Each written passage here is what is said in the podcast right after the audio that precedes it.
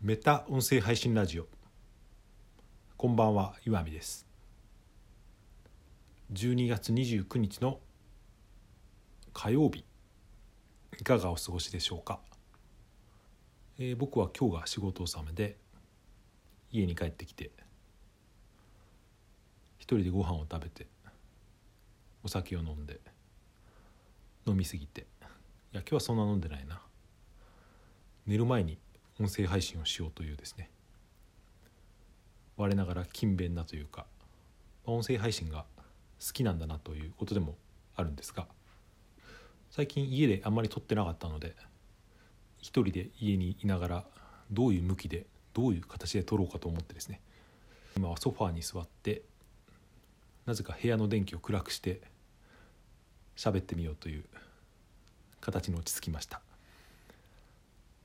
えー、それで今日話してみたいことは先行者優位、まあ、先行者利益とも言いますけどそれについて考えてみたいと思います。まあ、音声配信における先行者優位についてっていうことですね。先に結論を言うと僕は音声配信には先行者優位というのはないと思ってるのが結論です。そもそも先行者優位とは何なのかというとですねまだ市場が出来上がる前の市場というかジャンルに参入してその市場が盛り上がってきた時に独占できるみたいなそういう文脈で使われることが多いと思うんですけど、まあ、ネットのコンテンツで言うと分かりやすく言うと YouTube なんかがですね流行り始める前にコンテンツをたくさん作っていた人が YouTube がみんなみんなが使うようになって登録者数を増やしやすいみたいなそういうことだと思うんですよね。それでなぜ音声配信には先行者優位は存在しないのかと僕が思うのかというと音声配信にはアルゴリズム依存度が低いからというのが答えになるんですけど、まあ、これもアルゴリズムの説明を一応させていただきますとまあ、計算の手順みたいなもともとの意味はだと思うんですけど検索のアルゴリズムっていうことで言うとまあ本当にざっくり言ってしまうと検索エンジンが上位表示を決めるのに何を重要視しているかっていうのをですねその順番とか決め方みたいのを検索のアルゴリズムと言います。Google でブログを検索上位に上げるためにはですね必要なものは、まあ、アルゴリズムというのは日々変わっていて本当のところはですね誰にもわからないというか開発者のごく一部にしか知られていないっていうのが Google の検索アルゴリズムなんですけどまあよく知られているところで言うとドメインパワーとか非リンク数ですね。その他のサイトからリンクをされている数とかあとはまあ離脱率とかセッション時間とかそういうですねデータをもとに Google がこのコンテンツは有益だと判断してそれを上の方に持ってくるっていうそれが検索のアルゴリズムということになります。ドメインパワーとか非リンクっていうのはやっぱり長く続けている方がですね優位なんですよね。だからテキストコンテンツブログっていうのは先行者優位というのはやっぱり存在するしもっと大きな YouTube だと思うんですけど YouTube に関しては僕は本当に聞いた情報でしかないんですがおすすめ表示に表示されるアルゴリズムというのは更新頻度とかコンテンツ数っていうのが結構重要視されていると言われていてつまり長く続けていてたくさんコンテンツを出している人の方がおすすめに表示される可能性が高いということになると思うんですね。そうなるとやっぱり先に始めていた人の方が有利っていうのはあります。それで音声配信はどうなのかというと検索アルゴリズムっていうのは今のところあまり関係ないと思うんですよね。例えば皆さんは今僕の配信とかもしくは自分のお気に入りの配信者っていると思うんですけどその人を見つけるのにですねどうやって見つけたかっていうことを考えてもらえると分かりやすいと思います。検索からたどり着いたっていう人はほとんどいないと思うんですよね。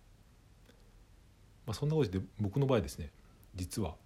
Google 検索から僕の配信にたどり着いてきてくれたっていうメッセージをもらったことがあってうん、ちょっとそれはでも例外だと思うんですけどほとんどの人は口コミとか誰か知ってる人の紹介とか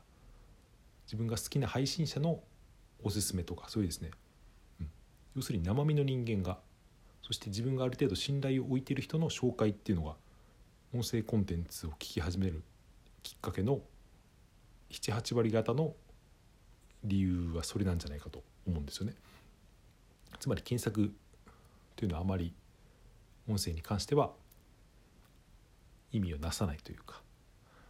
まあ、これに関しても、うん、今後音声配信がポッドキャストとかがもっと広まっていくと音声検索というテクノロジーがもっと進化していくとですねこの先はどうなるか分かりませんけどそれにしても、うん、ここ数年はですね検索から音声コンテンツにたどり着いてしかもその人をファンになるってことはですねうんまあないと言って僕はいいと思っています。それで最初にも音声配信には先行者優位というのは基本的に存在しないと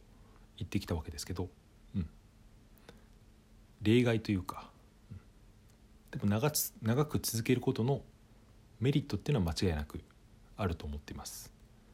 だそれは先行者優位と呼ぶかどうかっていうことですけど僕はちょっと違うものだと思っていて。長く続けることのメリットは僕は2つあると思っていて。1つは出会いの数。もう一つは自分自身の成長だと思ってます。1つ目の出会いの数っていうのは音声配信を続けていると特にまあ独立系と呼ばれるスタンド FM ラジオトークなんかで配信をしていると同じ配信者の方と割と、えー、知り合いになるというかお互いに聞き合ってみたいなそういうコミュニティ的な使い方をする人は多いと思うんですけどその場合はですねやっぱり長く続けているとたくさんの人と知り合えるしたくさんの人に配信を聞いてもらえる可能性は増えますよね。そしてそのコミュニティがもっと大きくなっていけば、まあ、これはコミュニティを大きくしたいという意思があるかにもよると思うんですけどそうなると続ければ続けるほどあなたの配信を聞いてくれる人の数は増えるし、まあ、その結果何らかの利益を得られる可能性も増えると。でも僕は思うんですけど先行者利益を取りたいから今のうちに音声配信を始めるって人はですね僕はほとんどはうまくいかないんじゃないかなと実は思っていたりします。まあ、これに関してはですね僕は人のことを言えないというか、うん、僕は最初音声配信をやってみようと思ったのは、うん、このジャンルは来そうだなって思ったからっていうのは結構大きな部分を占めているっていうのは白状しますけどでも今はそうではないと。それで2つ目の自分自身の成長ということなんですけどこれが僕が本当は一番言いたいことかも。しれないですが毎日毎日自分の考えをこうやって発信していくことで言語化能力とか思考力とか表現力とかですねもっと大げさに言ってしまうと人間力みたいなことになると僕は思っていてですねこの人間力が大きくなれば、うん、人は豊かに幸せになれるっていうのは最終的な究極的なところだと僕は思ってるんですよね。つまり人間力の高い人であれば先行者優位とか関係なく音声配信だろうが、うん、ファンはついてくるしその結果それをビジネスにしたりとか利益を得ることもそれほど難しくないとでもそれはですね別に音声配信じゃなくてもいいですよねもともと人間力がある人だったら通にリアルビジネスとか、まあ、ブログでも YouTube でもですね話がうまかったらですねファンはつきますから音声配信の先行者優位っていうのはあまり関係なくなると。だからもう一つの結論で言うと自分の表現力とか言語化能力ひいては人間力を高めるための一つのツールとして音声配信を選ぶっていうのは僕はとても有効だし素晴らしいことだと思っていると。結果継続して一番利益が得られるのはそこだと。僕はそんな風に考えています。今日の配信はこれで終わりにします。最後までお聴きいただいてありがとうございました。それではまた明日。おやすみなさい。